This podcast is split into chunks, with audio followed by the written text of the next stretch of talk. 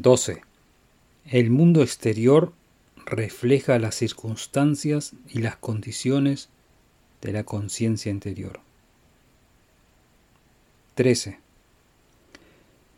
Si encontramos sabiduría en el mundo interior, vamos a entender, a percibir las maravillosas posibilidades que están latentes en el mundo interior y vamos a obtener la fuerza de manifestar esas posibilidades en el mundo exterior. 14.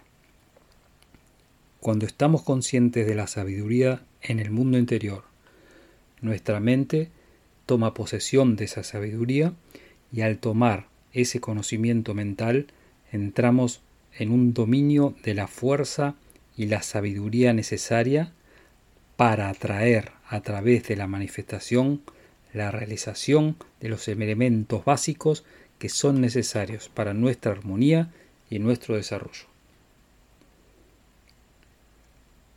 15. El mundo interior es el mundo práctico, en donde los hombres y las mujeres poderosas desarrollan coraje, esperanza, entusiasmo, confianza, responsabilidad y fe, y a través de ello se les será dado la inteligencia pura por las cuales verá su visión propia y sus habilidades prácticas para que esta visión se haga realidad.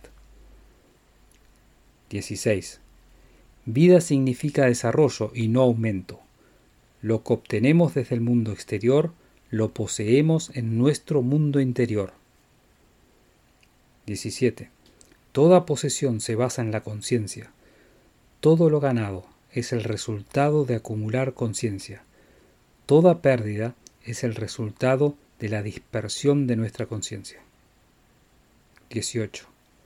La eficiencia mental es dependiente de la armonía.